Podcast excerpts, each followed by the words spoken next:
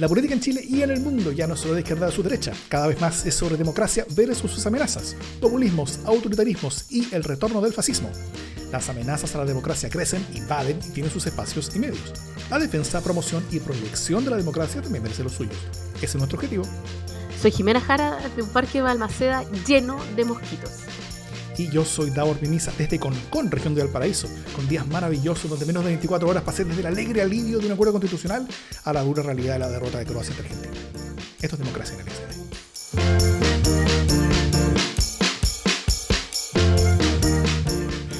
¿Cómo está Jimena Jara? Después de dos semanas.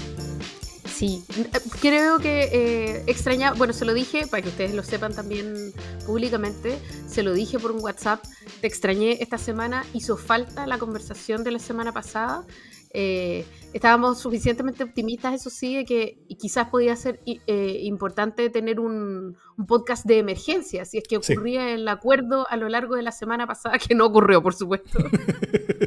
Así que, bueno, por algo ocurren las cosas, decía mi abuelita. Por algo no ocurren también.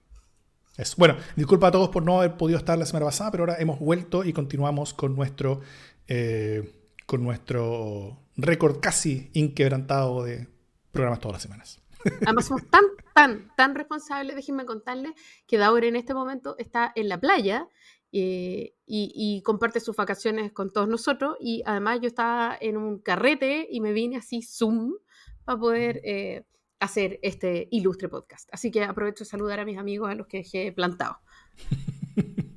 Muy bien. Bueno, hoy vamos a conversar, era que no, sobre el acuerdo constitucional, cómo llegamos a él, lo que nos gusta más, menos, poco o nada, eh, y cómo se ven las cosas hacia adelante. Pero antes una noticia de la casa. En los próximos días se viene el nuevo capítulo de LSD sin censura, que es el capítulo exclusivo que hacemos, con agradec eh, que hacemos en agradecimiento para y enviamos a nuestros aportantes que mes a mes nos ayudan a poder hacer más y mejores podcasts. Eh, así que si quieren sumarse a este creciente grupo de personas que se suma a esta misión de hacer podcasts en defensa de la democracia, pueden hacerlo en los links que están publicados en las notas del podcast si nos escuchan o en la descripción del video si nos ven. Y van a recibir pronto el LSD sin censura de este mes de diciembre. Porque hay copucha este mes, ¿no?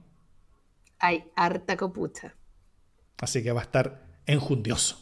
Alguien por ahí nos dijo, poco enjundioso el, el último sin censura. Eh, bueno, este va a estar. Vamos a tratar de, compensar entonces. Este va a estar más que compensado. Muy bien. Eh, ya, de Tinca, vamos al tema de la semana y del día y de al menos un par de meses. vamos, vamos, vamos.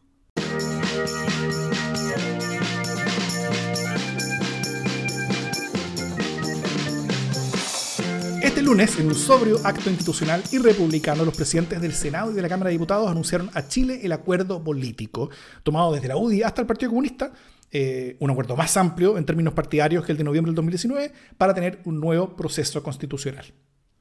Por otro lado, el acuerdo fue denunciado por republicanos, por al menos parte del Partido de la Gente, por Pamela Gile, por Hugo Gutiérrez, por el movimiento de Jorge Sharp, Transformar, hasta ahora solo famoso por performances con astas de banderas.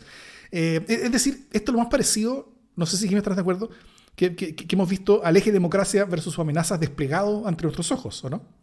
O sea, yo encuentro, de partida encuentro insólito que un partido que se hace llamar republicano está en contra de un proceso constituyente democrático. Eh, tiene, su ironía la, democracia.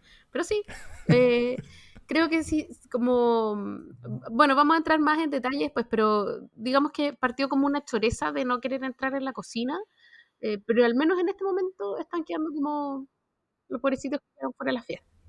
Mm, hay, algo de eso, sí.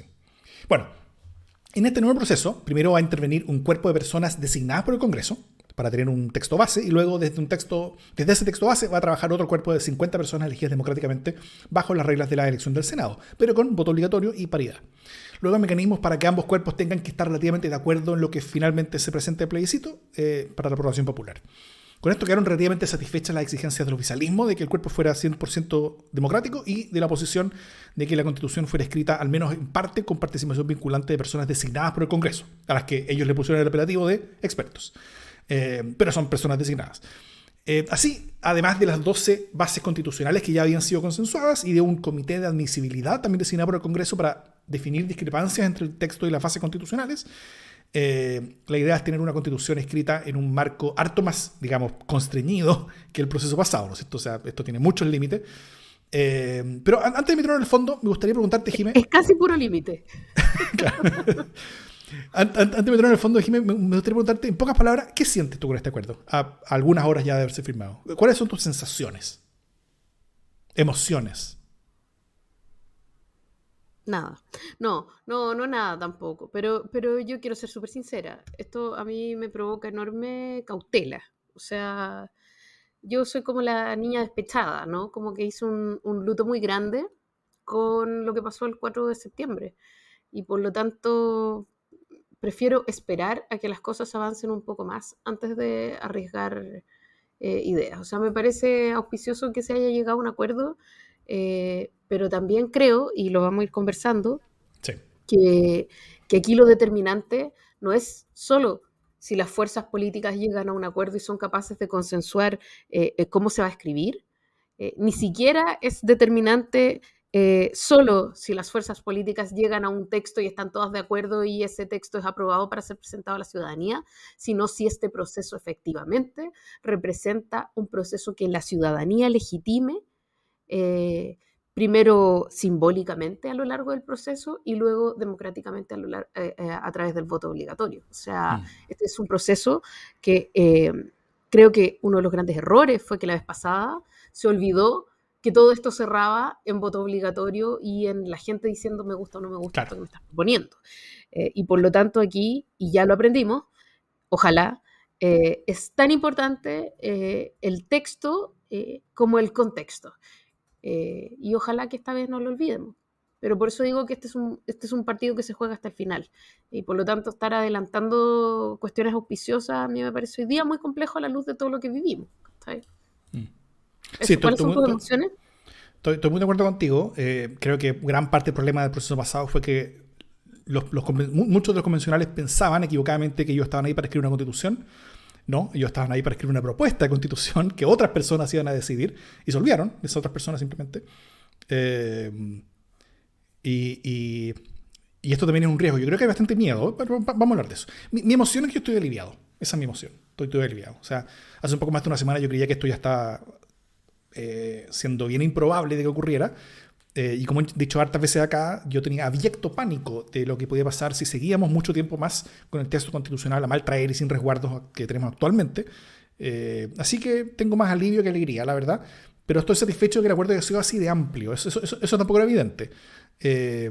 o sea, porque una cosa era, era que el acuerdo existiera. Eso ya era difícil. Lo segundo era que fuera políticamente amplio. Eso también era muy difícil y eso se logró. Eh, o sea, no es universal, obviamente. Creo que, eh, de hecho, es, hasta buena noticia que, está bueno, está bueno hayan, quedado afuera. Sí, pues lógico. lógico. Pero, fue muy, muy amplio. O sea, fue más amplio que el 2019. El Partido Comunista no estaba antes y ahora sí, sí estuvo dentro. Eh, y, y, eso, amplio en términos partidarios. Ahora, tal como tú bien dices, hay que, hay que ver cómo como lo va a ver la ciudadanía. Y, yo creo que toda la clase política está súper atenta, incluso con, con, con, harto nervio, de lo que van a decir las encuestas el, fin de semana sobre esto, ¿o no? O sea, más vale que estén, que estén, porque a mí lo que me preocupa es el triunfalismo rápido de mm. todo esto, ¿no? O sea, yo no estoy tan segura de que la ciudadanía haya recibido con tanta alegría este acuerdo como la alegría que han expresado eh, los personeros políticos. Y yo lo entiendo, porque en el fondo ha sido efectivamente una negociación súper ardua. Eh, y ponerse de acuerdo en tiempos de polarización y en tiempos de ganancia fácil es súper complejo. Eh, y por lo tanto yo rescato y, no menosprecio, pero ni un poco, el trabajo tremendo que ha hecho de articulación, especialmente Álvaro Lizalde, presidente del Senado, que ha tenido que tener una paciencia con unos y con otros, que ha tenido la capacidad de volver a conectar el diálogo, que, que se mostró además optimista hasta el absurdo. O sea, no sé, yo creo que recién este fin de semana, cuando ya se cayó como por vez 20 el acuerdo, eh, Elizalde dijo, bueno, o sea, es que estoy decepcionado, porque ya como que igual, ¿cómo no va a estar decepcionado? Pero, pero mantuvo por lo menos en los dichos un, optimismo gigantesco. Entonces me parece que es un, trabajo tremendo, eh, pero, pero ese trabajo puede no ser suficiente igual. Mm. Eh, y eso es lo que me pasa como que yo siento que, eh, la, acogida de este pacto eh, en la ciudadanía es algo que no sabemos, que no conocemos, de lo que no estamos seguros. Y más allá de las reacciones termocéfalas eh, que puede haber de un lado y de otro, así como el pueblo movilizado, vamos a hablar de eso también, como el pueblo movilizado debe cerrar el Congreso y esas declaraciones absurdas, sí puede ocurrir que las personas no se sientan convocadas, porque además hay que ponerle ojo a esto, que es que eh, este acuerdo le baja como 10 decibeles al nivel de democracia o al nivel de deliberación ciudadana al proceso, ¿cierto? Entonces, si este fuera el proceso que se concibió por primera vez, eh, esto tendría, estaría mejor aspectado. Digo, si, em, si esto hubiera sido, qué sé yo, el proyecto de Bachelet, increíble. Eh, o si esto se hubiera propuesto quizás en el acuerdo del 15 de noviembre con alguna eh, diferencia, increíble. Pero cuando tú tienes un proyecto que era tan abierto como este proyecto de la hoja en blanco, en donde todo estaba por hacerse, eh, y donde toda la, finalmente el poder constituyente estaba absolutamente en la ciudadanía, esto puede parecer una constitución tutelada.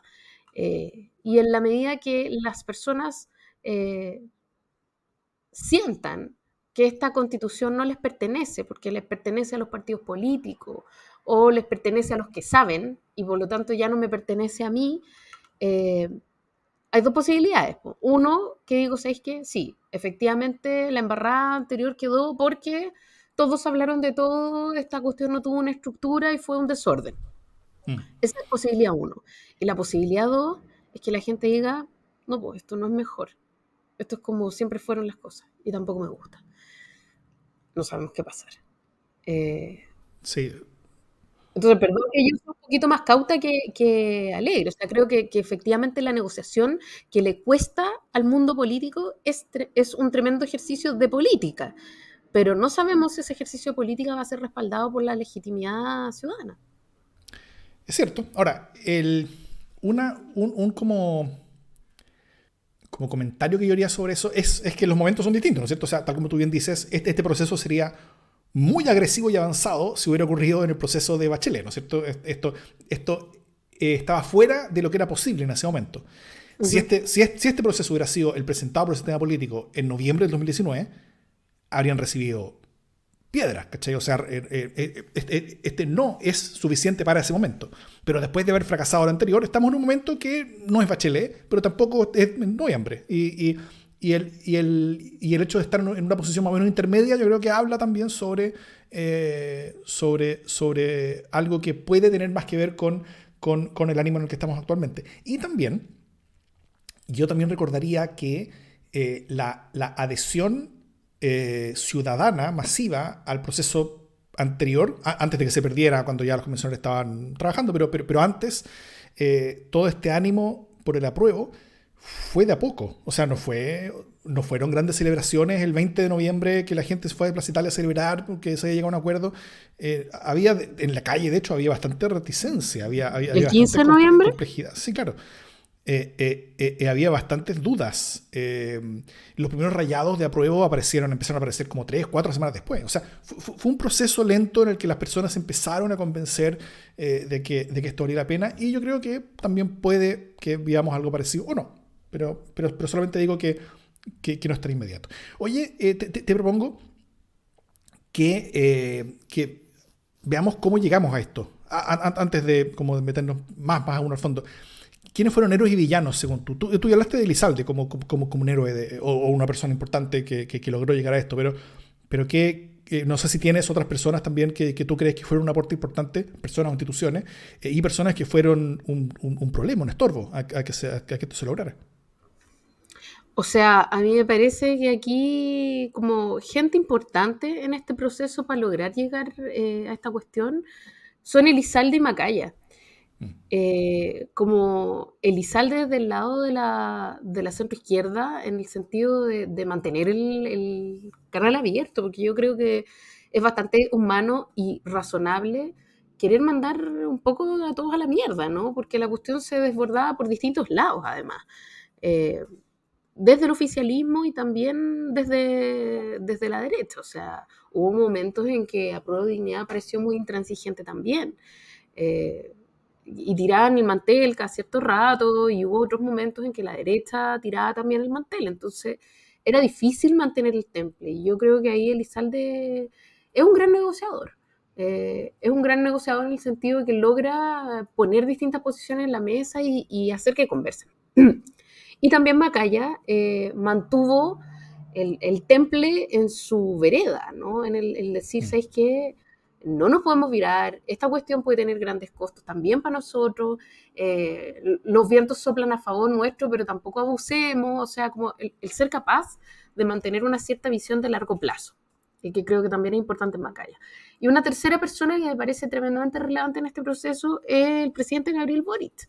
Eh, en el sentido de tratar de alinear, eh, al menos en conversaciones que sepamos extraoficialmente, eh, a su sector eh, y bajarle expectativas, porque en el fondo, si el oficialismo hoy día se ha sumado a un acuerdo que no les es ventajoso en muchos sentidos, es por apoyar al presidente Boric y porque el presidente Boric ha llamado insistentemente incluso arriesgando su propio capital político una vez más, que es una cuestión bien como que hace el presidente, que normalmente no hacen los presidentes, pero que él sí hace.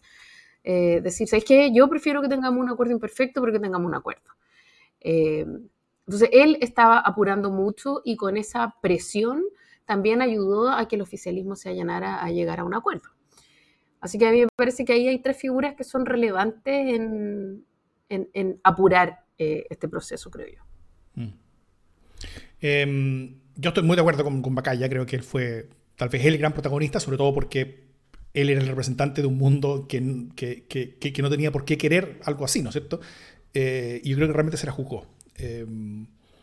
Con un par de pasos falsos en el camino, pero, pero siempre demostrando una altura republicana que creo que no va a dejar en la historia por esto. O sea, que, creo que fue bien, bien clave. Tal como hablamos por más de una década eh, de sobre Longueira como gran líder, eh, como, como, republicano, tras los acuerdos los que llegó con el gobierno del lago, eh, yo creo que así va a quedar Macaya, en, algo aún más importante. Solo espero que no empiece a peinar muñeca pronto como le pasó a Rongueira, pero, pero, pero, pero creo que, que, su protagonismo es bien importante. Hay otras figuras positivas, varias mujeres también, a diferencia de lo que titularon varios medios. Gloria Hood, eh, Paulina Bodanovich tuvieron roles súper relevantes también. Eh, y entre los villanos, yo, yo partiría normalmente con, con, con Amarillo y Van, ¿no es cierto? Que, que, casi lo echan todo abajo más de una vez fueron, fueron, fueron, un rol bien, bien negativo. Pero, pero ahí creo que el villano de verdad no, no son ellos, sino que es el político relevante para el que Van era funcional, que es básicamente Chaguán, de, de, RN. Él, estuvo más bien por detrás, pero, pero, pero yo creo que Banken terminaba operando para él. Eh, y, y, tenía un espacio por Chaguán. Eh, la, presencia de Barken y su no a casi todo le permitía a Chaguán alinear a los suyos, ¿no es cierto? esta amenaza de tener a republicanos por un lado y a los amarillos por el otro, diciendo ambos que un posible acuerdo era malo, era suficiente como para alinear y endurecer a la oposición, porque no podía aparecer validando algo que tanto republicanos como amarillos criticaran. Eso sería como políticamente fatal para todos ellos a partir de su base. Entonces, por eso amarillos tenían mucho más poder que su simple voto, porque ellos eran una, una especie de palanca que otros utilizaron eh, como amenaza política para mantener a, sus mundos alineados. Y también el segundo podio villano yo pondría a, a, Diego Ibáñez de Convergencia Social. Yo creo que las declaraciones más altisonantes, todo el proceso vieron de él, las, más agresivas a veces. Eh, y, era que no terminó siendo al final el, último bache que hubo que convencer para llegar a un acuerdo a la última hora. Eh, y no fue primera vez que eso pasaba tampoco, como donde él personalmente mantenía las cosas en vilo. Y siendo el, el presidente del partido del presidente de la República, creo que, creo que fue, fue, fue bien compleja su, su, participación. Afortunadamente eh, tuvimos acuerdo. Y sobre ya el, acuerdo mismo, Jimé, ¿qué, te llama la atención? ¿Cómo, ¿Cómo ves esta participación de personas designadas por el Congreso? ¿E-, ¿Era necesario? ¿Era un capricho? Eh, ¿Puede sumar? ¿Va a restar? ¿Es un, riesgo? Eh, yo creo que era bien insalvable eh, en, esta en este camino de ponerle salvaguardas al proceso, slats cortapisas, slats camisas de fuerza, eh, el, ir eh, tomando todos estos seguros, ¿no? o sea, una primera cuestión era esto de las bases, que lo hablamos muchas veces, más que bases eran...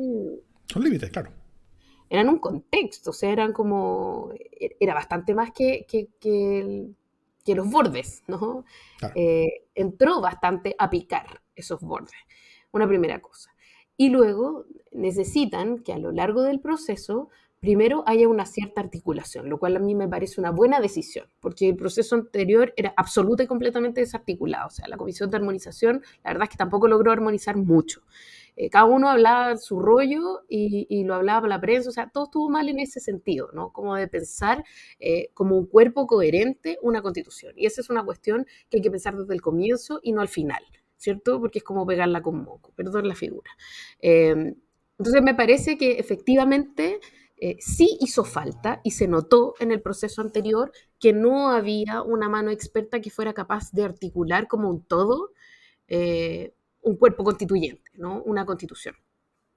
Ahora, sí, esos expertos eh, son un apoyo, son un articulador, son capaces de generar una arquitectura coherente en una constitución o son mandados de los partidos que vienen a vetar al comillas, muchas comillas, ¿ya? Poder constituyente, que allá a estas alturas es como el club de amigos de la constitución, eh, no lo sé, pero, pero sí es inseparable el modo en que se resuelve este acuerdo del resultado eh, que se obtuvo el 4 de septiembre, ¿cierto? Entonces también es bien iluso pensar que había condiciones como para negociar una, una mayor independencia, o una un mayor nivel de, de, hoja en blanco, ¿no? Mm. Esta sí va a ser una constitución mirada muy con lupa desde el Congreso. Y la única manera que tiene el Congreso mirarla muy con lupa es a través de expertos que por lo menos tengan eh, esta credencial de, de, saber cómo se escribe una constitución, o de saber qué cosas debería contener o, o cómo se articula o, o cómo es eh, la arquitectura de una constitución o cómo debería ser coherente una constitución, ¿cierto? Entonces, eh, yo no sé, o sea, como a mí me parece, mira, creo que hay una cuestión que todavía no terminamos de asimilar probablemente como país, y es que el proceso anterior ya fue y se perdió. Eh, este es un tipo de, mm. de duelo que cuesta mucho hacer en el largo plazo. Es como cuando uno se queda enamorado del ex, ¿no? Eh, esa cuestión no, va a volver a ser, ¿no? No vamos a volver a ser ese país, eh, no vamos a volver a tener ese proceso constituyente, no vamos a volver a tener esas condiciones objetivas, no, no, eso no va a volver a pasar, ¿cierto? Eso fue una oportunidad y se perdió. Y, y, bueno, pagarán quienes fueran y ya lo lloramos o no lo lloramos, otros celebraron, es lo que fue. Pero ese contexto es irrepetible. Yo soy de quienes creían que había que aprovecharlo. Y también soy de quienes creen que se perdió con mucha razón. Pero no se puede repetir, ¿cierto? Entonces, este acuerdo es un acuerdo más penca que el de la primera vez para la, para la centroizquierda o para una persona de centroizquierda. Sí, lo es. Pero es que es lo que es, ¿no? La cuestión quedó mal, se rompió. Entonces, lo que hoy día se está buscando, y aquí yo quiero rescatar las palabras del presidente de la República, que dice, eh, el pueblo de Chile nos ha dado una segunda oportunidad. Eso no es verdad. El pueblo de Chile no le ha dado una segunda oportunidad. Están resolviendo eh, una inundación. Hmm. Eh, y entonces lo que tenemos es un plan de, ok, listo, esto todo se rompió, pero a lo mejor si lo hacemos de esta manera, puede funcionar. Y eso es este acuerdo, no es otra cosa. No es el acuerdo ideal, no es lo que busca eh, que Chile encuentre su destino, no. Esto es lo que puede reparar un proceso roto. Y creo que si lo miramos desde esa perspectiva, que es una perspectiva con unas expectativas bastante más bajas, pero también más realista en el sentido de puede flotar políticamente o no puede flotar, entonces a lo mejor eh, podemos mantener una, cierta templanza al mirar este proceso. Si no, siempre vamos a estar desilusionados. O sea, si le, pedimos, si le pedimos a este proceso que nos quite las penas que nos quedaron del otro proceso, es una injusticia, porque es otro momento. Claro. No, tengo, tengo toda la razón en todo lo que dices. Eh, esto básicamente, o sea, es el sistema político pidiéndole al pueblo Chile una segunda oportunidad. Exactamente. Y, la respuesta está pendiente. O sea, es, una respuesta que se va a dar en el tiempo y que vamos a conocerla en el tiempo y que, y hoy día no la tenemos. no sabemos si el pueblo de Chile le va a dar ese tema político una segunda oportunidad, si, le va a dar al país, si le va a dar a la, a la, República una segunda oportunidad después de que la República le falló al pueblo de Chile.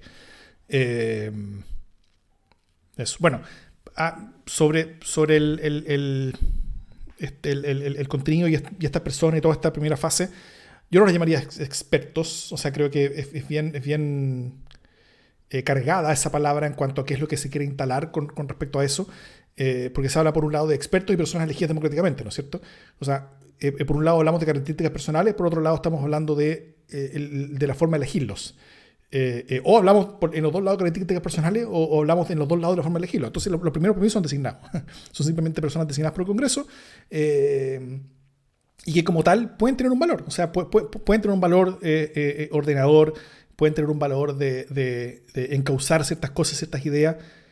con el riesgo también de que causen demasiado. ¿no? Bueno, en, la segunda parte del programa también voy a, voy a contarles como el mayor miedo que tengo yo sobre el, el rol de estos, de estos designados, pero pero, pero eso, eh, y su presencia creo que, era súper necesaria porque la oposición estaba aterrada en todo este proceso, no tanto porque, porque ellos como representantes tuvieran miedo de que el proceso se repitiera, creo que ellos son suficientemente inteligentes de, si hubiéramos tenido el mismo sistema electoral, la misma forma sobre la constitución, y si lo hiciéramos ahora, el resultado sería muy distinto porque estamos en una, etapa distinta, las personas elegidas para construir una constitución sería muy distinta a las que fueron elegidas la vez pasada. O sea, eh, el, contexto cambió lo suficiente como para estar seguros de que el proceso sería muy diferente si, lo, si, hubiéramos hecho las mismas cosas, porque el contexto cambió. Pero, eh, pero yo creo que la oposición estaba aterrada de la respuesta de su propia base política en cuanto a que eh, aquellos tenían que estar demostrando un cambio performativo suficientemente fuerte y suficientemente grande, cosa que la base política de la derecha no lo pudiera acusar a sus propios representantes de, eh, de estar repitiendo algo tan malo. Y más aún, en, algunos casos, yendo más, más, allá, sino que, eh, que, esta, que, esta estructura de hacer una nueva constitución fuera una estructura que no solamente fuera suficientemente distinta a la anterior, sino que también castigara las, eh, las, las ínfulas de quienes habían sido protagonistas del proceso anterior. Creo que hay una demanda muy fuerte de ese castigo de parte de, esta base política. Y, creo que en algo eso se cumplió y eso creo que era lo necesario para que, para que el acuerdo existiera.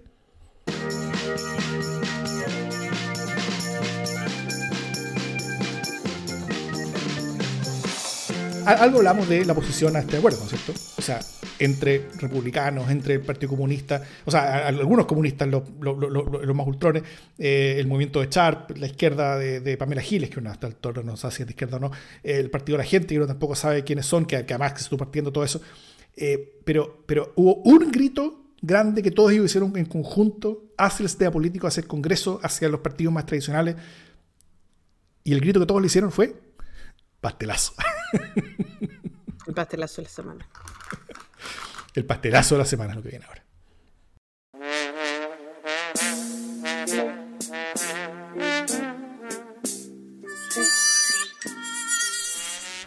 No quiero decir el nombre, eh, primero porque me da lata darle más difusión y segundo porque no tenía idea que era diputado.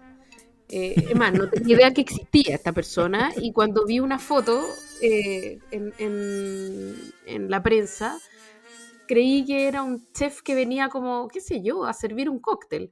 Pero no, era un diputado que se estaba disfrazando de cocinero eh, en un nuevo esfuerzo de llevar al tope la literalidad. O sea, ya como tontera número 3, ¿no?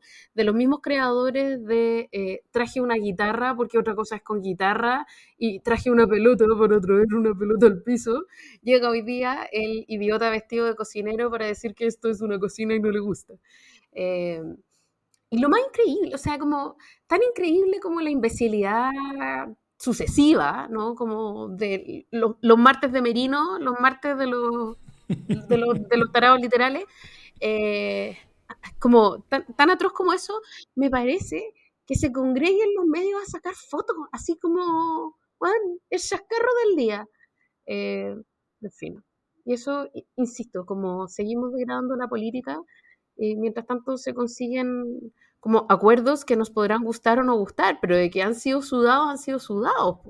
Eh, mientras tanto salen estos pastelitos a, comprarse disfraces. En eso gastan su tiempo y su plata. Mm. Sí, si te puedes confundir con un actor contratado por Felipe Cast para hacer un punto penca, eres un pastel. Eh, bueno, mi pastelazo es, es que han habido hartas declaraciones de opositores al acuerdo, ¿no es cierto? Que legítimamente son opositores. Por ejemplo, Pamela Giles dijo, cocina de los partidos políticos llegó a acuerdo simple visito de entrada. La élite desde el PC hasta la UDI dan la espalda al pueblo y acuerdan mantener sus privilegios con, una convención constitucional antidemocrática. La ciudadanía les dirá no en plebiscito de salida con voto obligatorio. Eh, el cual fue retuiteado por Cristian Araya, diputado republicano representante de Vitacura, eh, eh, hablando de crossovers ambiciosos. Pero la que más me llamó la atención fue, fue la de Hugo Gutiérrez, quien tuiteó, el pueblo movilizado exige, uno, cierre el Congreso Nacional y nueva elección, dijo nueve elección, una falta de ortografía, y dos, asamblea constituyente que ponga fin a la constitución de la dictadura. Lo cual no solo es ridículo, sino que lo escribió menos de una semana después que hubiera un intento de autogolpe en Perú, donde el presidente básicamente trató de hacer exactamente lo mismo que dice Hugo Gutiérrez.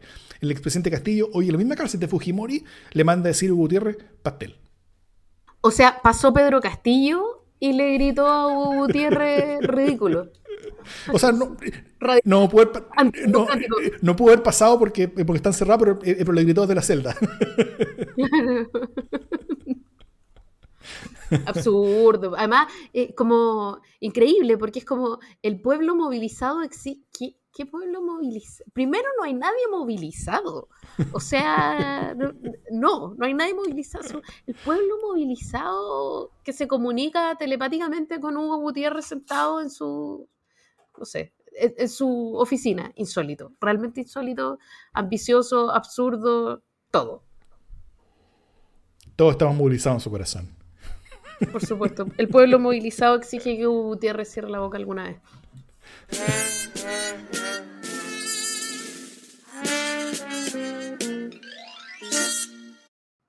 Daur querido, después de esta primera conversa, yo lo que te quiero preguntar es cuáles, primero, cuáles son las consecuencias eh, inmediatas que va a tener eh, este acuerdo. ¿Cómo quedan las fuerzas políticas? O sea, de partida mm. quedan los de adentro y los de afuera. Y una cuestión bien novedosa es que el Partido Comunista, extrañamente, en este acuerdo está adentro. Eh, lo cual también tiene su ironía, porque si este es un acuerdo más penca que para la izquierda, clara, y claramente lo es, que el, que, el del 15 de noviembre, eh, solo se explica por realismo político eh, la presencia del Partido Comunista en este acuerdo y no en el otro, ¿no? Como que por último hubiera estado en los dos como revolución democrática. Que es como, eh, por, último se explica más que hoy día esté dispuesto a tragarme este sapo. Eh, pero bueno, la, primera definición es quiénes están adentro y quiénes están afuera, ¿cierto? Eh, y, y yo creo que, o sea, como mi impresión es que hoy día hubo un triunfo de estos que firmaron el acuerdo en el sentido de decir, aquí están las fuerzas democráticas dispuestas a dialogar en Chile y aquí están todos los otros que hacen show. Claro. Por lo menos esa distinción me parece que hoy día está clara. Lo que pase de mañana en adelante no lo sé, pero, pero hoy día hubo un triunfo de la articulación política. Me parece una buena cosa. No sé si lo compartes. Eh, sí, todo acuerdo amplio es una cosa que, es un, o sea, que se ve bien, o sea, eh, excepto cuando hacen demasiada performance al respecto, pero, pero, pero la ciudadanía pide acuerdos, la ciudadanía pedía acuerdos amplios de la, de, la convención, obtuvo mucho menos de lo que esperaba, eh, de la convención anterior, digo, y del sistema político los, los, pide siempre. Entonces, generalmente se ve bien un, un, un, acuerdo político eh, amplio. Ahora, la pregunta es dónde se van a ver las personas desde su casa. O sea, cuántos se van a ver adentro de ese acuerdo junto con los partidos que lo firmaron y cuántos se van a ver afuera junto con los vociferantes en contra de este acuerdo. Eh, pero, pero, pero sí, es, es, una gran cosa en, la que al menos en el corto plazo quienes fueron parte de esto eh, van a quedar bien. Y tal como dije al principio, o sea, creo que es bien notable cómo se dibujó la línea eh, de, de, la democracia versus sus amenazas en torno a este clivaje, ¿no es cierto? Yo no voy a hacer ninguna teoría de que, este clivaje va a definir la política hacia, adelante, para nada, pero, eh, pero, menos por este rato eh, lo veo bastante interesante. Es un clivaje muy democracia en el SD. Nos conviene mucho, dices tú. Oye, eh, y en el mediano plazo, ¿cómo queda el gobierno con esto? ¿Tiene un poquito más de oxígeno? O, o queda. Porque la pregunta es: después de una tremenda derrota que le ha costado procesar eh, en septiembre, y después de habérsela jugado todo este tiempo por el acuerdo, eh, ya están un poquito como al borde de boquear, ¿no? Esta cuestión de que mm. algo tiene que resultar, o sea, por favor, tírame un cable. Eh, y finalmente ya le tiran un cable desde el oficialismo eh, y, esta cuestión resulta. O sea, está un poco por verse también cómo lo, cómo lo procesa su propio público, ¿no? Su, su, propia audiencia. Pero eh, yo creo, tengo la impresión de que por lo menos hoy día puede respirar un poquito más aliviado el, el gobierno. No sé si, si compartes o si en el fondo hoy día queda en una posición mucho más compleja respecto de sus propias audiencias.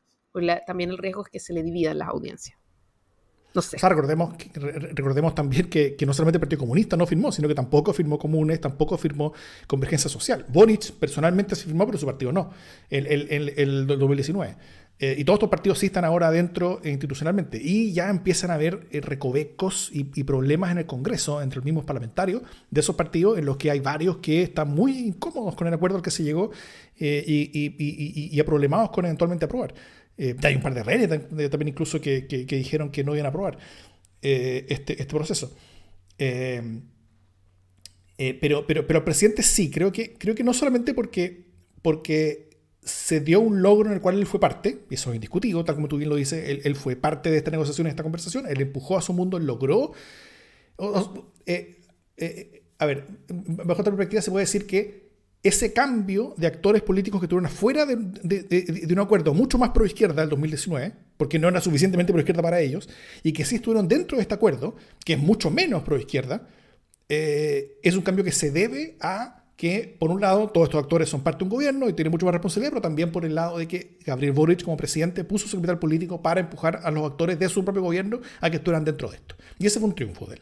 Entonces, él, él, él, él eh, de, alguna manera u otra, eh, puede, puede celebrar esa cosa positiva. Y, pero de más largo plazo, creo que mucho más importante, es que esto le puede dar una razón de ser a su gobierno el gobierno tenía una razón de ser que el proceso constitucional y la, eh, anterior y la transformación social y política que venía después, a partir de eso.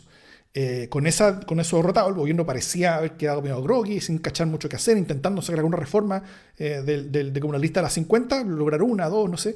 pero, con esto, con un proceso constitucional que parece mucho más institucional, que parece mucho más, mucho más centrado, que parece también parece con, con, con, con, menos razones de pensar que puede eh, descarriarse, al menos internamente, que la pregunta de si la ciudadanía se va, a subir a este buque o no. Eh, con esto Gabriel Boric puede poner su firma en una constitución.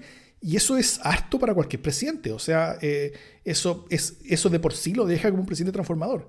Aunque no sea el proceso que él más quería, aunque no sea un proceso con el que toda su gente estuviera muy, muy contenta, pero, pero tener su firma en la constitución que reemplace a la Pinochet eh, y que eso suceda a fin del próximo año, el año de los 50 años del golpe, eh, son grandes, grandes cosas que yo creo que, que, justifican la existencia de este gobierno. Y, y, después de la derrota del 4 de septiembre, era un gobierno que yo creo que urgentemente necesitaba excusas para existir. Sí, y yo creo que, em, o sea, que la pregunta que ha respondido, la ha respondido como en dos sentidos también, pero me importa, distinguir eh, al Boric presidente mm. que gana, efectivamente, y que, gana espacio, que gana como este derecho a existir y que le tiran un cable. Porque en el fondo se la ha jugado porque esta cuestión flote finalmente en una nueva constitución. Del, eh, del Boric firmante, que también eh, llevaba velas en este entierro, porque en el fondo eh, él tomó un riesgo muy grande cuando él se sentó y firmó, ¿cierto? Y si todo esto acababa en nada, todo ese proceso también se invalidaba, ¿no? Esto es una cuestión que, es retroactiva en eso. El sentido se, eh, escribe retroactivamente también. Entonces, eh, para ese Boric que firmó, también era muy importante que hoy día se llegara a un nuevo acuerdo y este proceso pudiera seguir. Eh, entonces creo que ganó doblemente Eh, ganó como presidente y ganó como once firmante eh, de este acuerdo cuando era un buen acuerdo. Entonces, el fondo puede decir de dos maneras distintas, yo tenía razón. Eso es una, una buena cosa para el gobierno, creo yo, un poroto que se anota. Sí, em, como, como, sujeto histórico, dices tú, como, sujeto histórico que está unido al proceso constitucional, él, logra continuarlo. Eso es. Ahora, ¿qué miedos eh, tengo yo respecto de todo este proceso? Mi primer miedo eh, es que este sea un proceso excesivamente institucional, que ya lo es mm. eh, hasta aquí, eh, excesivamente tutelado por el miedo, porque este, este, es un proceso que cumple con dos complejidades.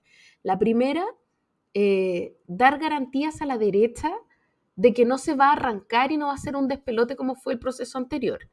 Y la segunda, dar garantías a la izquierda de que va a haber un componente democrático y que, se, en el fondo la constitución que resulte no va a ser un clon de la constitución de Jaime Guzmán, porque entonces, ¿para qué? Eh, entonces tiene que cumplir con dos cuestiones que son bien complejas. Eh, tiene que cumplir como con un orden conservador y tiene que cumplir con unas ciertas lógicas eh, democráticas y consultivas. No es fácil el, el match, ¿no? Mm. Entonces, bueno, por eso sale esta, esta cuestión como este jurel tipo, salmón, ¿no? Esta solución creativa. Y entonces aquí la, cuestión es qué tanto van a dejar maniobrar a los, eh, a los constituyentes electos, ¿no? Eh, porque ahí hay una cierta garantía de, de, por lo menos, eh, al permitirles deliberar, creo que se puede ir generando una cierta legitimidad en un proceso que hoy día se está viendo con cautela. Si, por el contrario, cada vez que se genera una, em, una propuesta por parte de quienes sean electos, estos 50, eh, ya no sé cómo se van a llamar, consejeros o whatever, amigos de la Constitución, eh, vienen los expertos y le ponen la paz encima, eso puede generar mucho malestar, ¿no? Eh, hoy día he escuchado una entrevista de Pepe Out que decía que eh, todos estos procesos consultivos son una martingala y que no van a ser necesarios finalmente. Creo que si es que fuera así y todo esto quedara como en el papel, ¿no? En caso de que eh, estos gallos electos no lleguen a acuerdo, viene, vienen los expertos y les ponen la pata encima. En caso de que este, estos convencionales, no convencionales, contravienen las bases que ya no sé cómo se llaman, los bordes eh, también son vetados. En el fondo, si es que nada de eso ocurre, lo lógico sería que vengan los electos, eh, propongan un, sobre, eh, sobre esta redacción, que ya también tiene sus complejidades, propongan una cuestión y eso sea aprobado y pase como por un tubo. ¿no? Si eso pasa, podría ser un proceso de más legitimidad. Si no, ya todo se empieza a complicar y sobre todo de cara a la ciudadanía vuelvo a insistir porque no me voy a cansar de decir la ciudadanía en la que va a decir esta cuestión me convence o no me convence, ¿no? Entonces, eh, cierto, ganó el rechazo, pero tampoco sabemos si ganó el rechazo porque era un despelote, porque se esperaba una constitución eh, más conservadora y que si se esperaba una, una, una constitución más conservadora, cuán conservadora es, o cuán más moderada o más conservadora es la, es la constitución que se espera, ¿no? Es súper difícil perillar, creo yo. Sí. Ahora, eh, en el proceso pasado, tan importante como, o quizás más importante que el, que el, texto presentado fue el proceso eh, y, lo, que se percibió sobre el proceso. Y yo creo que ahora también va, va a ocurrir lo mismo. El, proceso es muy importante eh, y, y, de eso va a depender si la ciudadanía está dentro o está fuera. Bueno, primero, mi primera preocupación es lo que pasa en el Congreso ahora, porque esto es un acuerdo de algunos presidentes de que se dieron la mano, pero, pero ahora esto tiene que llegar a ser reforma constitucional. Tiene que votarse en el Congreso, tiene que haber parlamentarios, tiene que haber votos. Es un, paso práctico y tiene que ser ya. O sea, tiene que presentarse este como proyecto. Creo que dijeron que se presentara esta semana, la próxima semana, y, a fin de mes, inicio de enero, tiene que estar aprobado por el Congreso por toda su etapa, reforma constitucional grande. Entonces, primero, mi preocupación es que esto pase el Congreso. O sea, eh, creo que no está seguro eso. Hay varios parlamentarios de izquierda y también de derecha, y no solo republicanos, sino que rehenes también, que, que, están denunciando el acuerdo. O sea, que, dicen que van a votar en contra, etc. Los votos que se necesitan no son tantos, son cuatro séptimos. Así que los partidos firmantes, que son hartos y, tienen la enorme mayoría del, Parlamento en ambas cámaras, eh, aguantan tener varios disidentes dentro de ellos eh, sin caerse de su umbral. Pero, pero, pero sería primero una pésima señal de que se logra aprobar apenas, con muchos caídos, y también puede pasar de que si parlamentarios empiezan a caerse del, proceso, se empieza a generar un, efecto cascada donde más se caen, más se caen y realmente ese umbral que no es tan alto no se logra. Eh, o sea, esto todavía puede caerse antes de, antes de empezar. Eh, y, tal como tú bien lo dices, la aprobación no está nada segura en un plebiscito de salida. Incluso si esto es moderado, incluso si esto es tranquilo. Porque no solo están los ya asegurados votos de rechazo duro de, esta fracción de la derecha que va a rechazar cualquier cosa, porque están felices con la constitución actual. Por ejemplo, los rechazistas del 2020, ¿no es cierto? Ellos son votos de rechazo seguros, o casi seguros. Pero también está el riesgo de que se sumen muchos votantes hacia la izquierda de personas que no, que no van a haber dejado ir en el proceso pasado, sino que eh, estén siempre mirando y comparando lo que, lo, que, lo, que, lo que pudieron tener antes versus lo que le ofrecen ahora y soñando de que en una de esas, si yo rechazo esto de ahora, puedo volver a tener lo que, lo, que pude tener antes. Eh, ese, ese error como de, como, de no querer soltar. Eh, y, y, la pregunta es ver cómo se van sumando todos estos públicos, ¿no es cierto? Y, en una de esas se van sumando eh, en, un nivel en el que, primero, esta constitución termina siendo una constitución con baja legitimidad democrática, eh, y segundo, en el extremo podría llegar a rechazarse también. Eh, y, mi otra preocupación es, sobre la, como la dinámica interna que tiene que ver con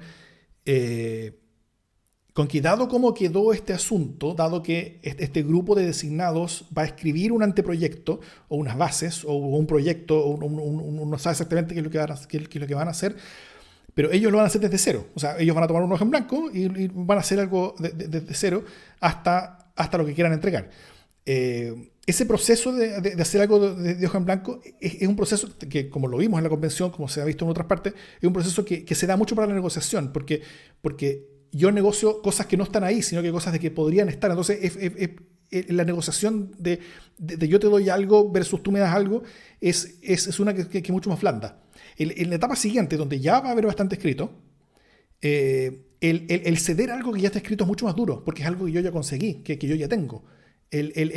si, yo tengo algo como, como grupo político que, que ya está en, las bases que, que, hizo el grupo, el, que, se hizo, que se hizo una etapa pasada, yo voy a estar mucho menos dispuesto a, negociar esas cosas que ya están y por lo tanto voy a estar, eh, los de frente también van a estar mucho menos dispuestos a, negociar las cosas que a ellos sí les gustan eh, y por lo tanto el espacio de negociación es mucho más reducido y la negociación es mucho más trabada, es mucho más dura. En la práctica eso puede determinar en que la mayoría del texto lo hagan los designados del Congreso. Y ahí mis preocupaciones son dos. Eh, primero, que la etapa de democráticamente elegidos, la etapa posterior, se perciba desde antes como una cosa más ceremonial con escasa influencia, o sea, que se entienda este proceso de que la mayoría del texto va a poder ser escrito por los, por los, eh, y que termine bajando bastante la participación en un electorado o, que baje el entusiasmo en este proceso eh, en un electorado eh, que, termine siendo bajo a pesar de que sea obligatorio y que la elección se, vea que, que, importe poco, incluso se, se interprete como una burla.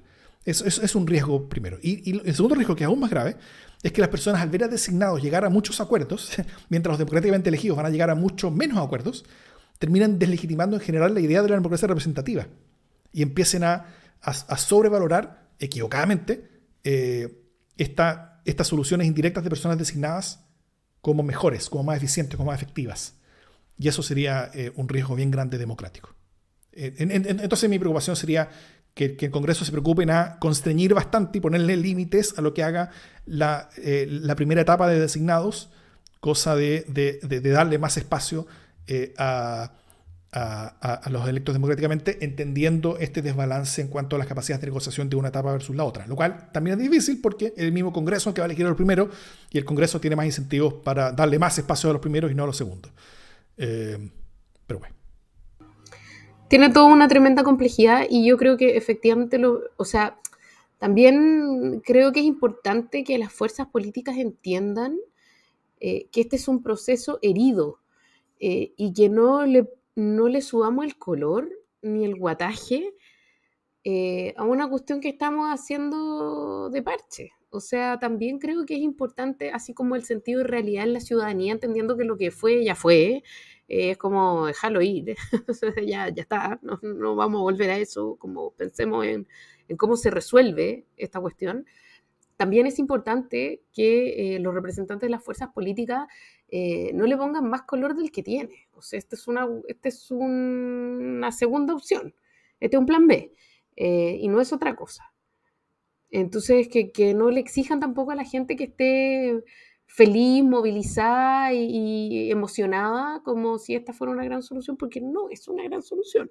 O sea, creo que lo mejor que puede ocurrir es que la gente sea cauta y también las fuerzas políticas sean cautas y en el trabajo consistente de negociación y de articulación de una buena constitución se vaya ganando esa legitimidad. Creo que solo se puede hacer de esa manera, si no, usted está destinado a fracasar una y otra vez en un mm. loop así infinito.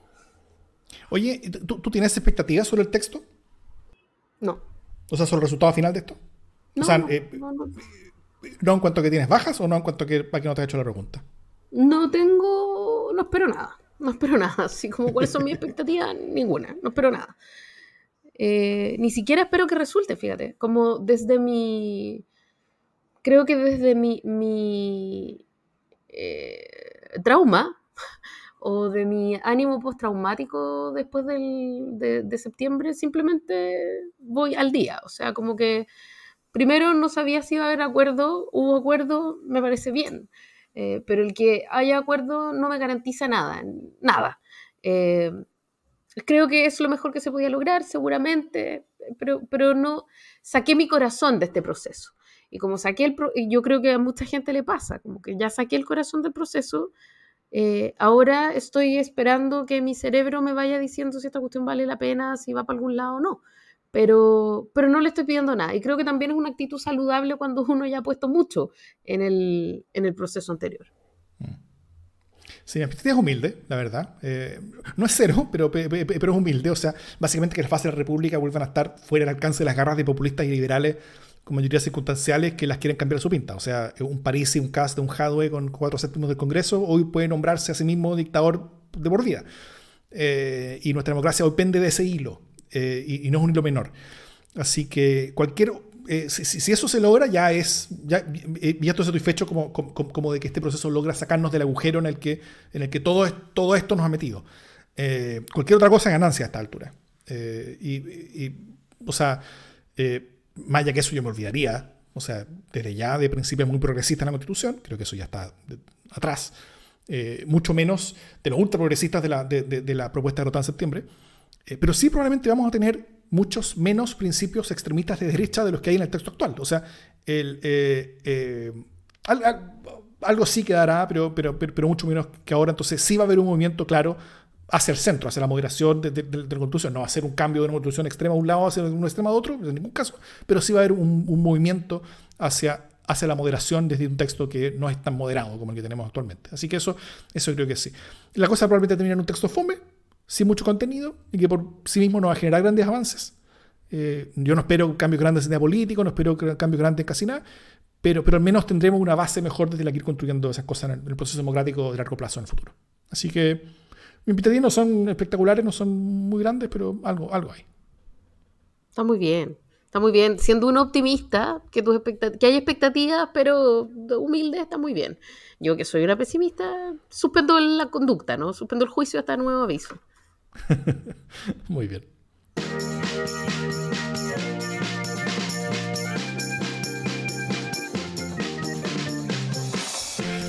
Las buenas noticias.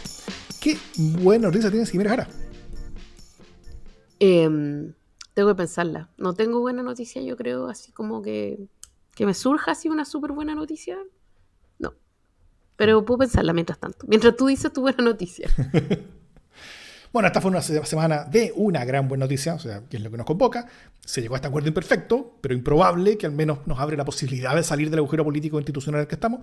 Eh, esa es una cosa menor. Pero una noticia que es, creo que harto más relevante en muchas dimensiones a nivel global fue el anuncio que se hizo hoy mismo, que, ya se había filtrado hace algunos días, pero, pero el anuncio se hizo hoy mismo, del Departamento de Energía de Estados Unidos, de que hace unos días se había logrado la ignición de fusión nuclear. ¿Qué es lo que eso significa? Es que se logró producir más energía mediante fusión que la, que, la energía necesaria para generar esa reacción de fusión. O, sea, en el neto se produjo energía, en el neto ya, es un generador de energía mediante fusión. Esa es la energía de las estrellas, básicamente. O sea, donde átomos se fusionan para liberar energía sin riesgo de radiación. El combustible es el hidrógeno, que es por lejos el elemento más abundante del universo. Eh, el problema es que para que funcione, esa, esa forma de energía es que, eh, es, que uno tiene que llegar a condiciones similares a las que ocurren en el corazón de las estrellas en términos de temperatura y de presión. Eh, y, ahora se logró con enormes láseres eh, y sistemas súper complejos, pero, pero, pero se logró, como, como que se logró hacer una ignición de un proceso autosustentable en el que se genera energía y que la misma energía que se, que se genera va, va metiendo, va, puede, puede mantenerlo en el tiempo. Estamos a décadas de que esto cambie nuestra vida. no es una cosa de que mañana va, a ser todo distinto. Pero, eh, pero cuando llegue ese cambio, eh, vamos a tener energía casi ilimitada y casi gratis para todos. Así que el mundo va a ser re diferente. Lo que se logró esta semana fue un hito incremental de un trabajo que lleva mucho tiempo y que le falta mucho más también, pero fue un hito que se esperaba hace mucho tiempo y es una gran noticia para un nerd y peor, un ingeniero eléctrico como yo. es una muy buena noticia. Pero es una buena noticia para todo el mundo, no solo para los nerds. Quizás una buena noticia es que volvimos a estar presentes después de una semana de ausencia. Eh, esa es una noticia tremendamente buena para la democracia. Eh, y la segunda es que esta semana tenemos nuestro podcast eh, sin censura y va a venir con un poco más de enjundia. De partida les voy a contar por qué fui vetada en ciertos lugares, como con segundo piso. Chan. ya, todos nuestros, eh, todos nuestros queridísimos y queridísimas aportantes van a tener esa información en sus celulares o computadores pronto. Dicho eso, y muchas gracias por escucharnos, esto es Democracia en LSD.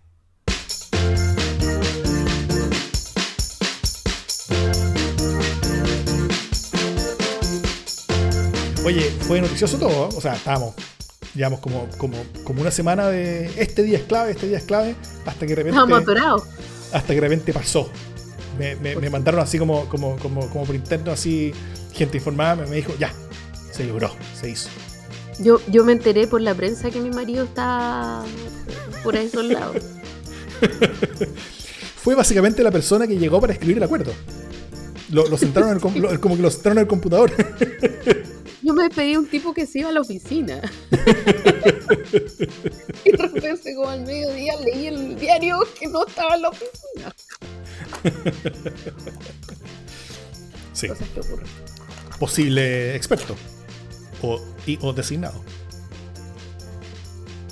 Dice la prensa. No sé, a mí no me Yo no leí la prensa. A mí no me cuenta ni para dónde va, te digo. no sé ni si está en la oficina o en otro lado, sino menos voy a saber otras cosas. Claro. Sí, pues por ahí yo leí que, que, como que estaba, no sé, pues la, como, como los representantes redactores, que eran como tres personas, estaba Diego Ibáñez con, con, no sé si Macaya, alguien más, con Chalper creo, y, de repente como que la única persona que no era un parlamentario, de gente como la única persona que no era parlamentario, era Gabriel Osorio, que estaba también ahí en la sala, como que lo había llamado, para probablemente para, para, como pedirle seguridad desde, mira, esto como lo podemos escribir para que no haya problema. una claro. Igual, claro. importa, importa.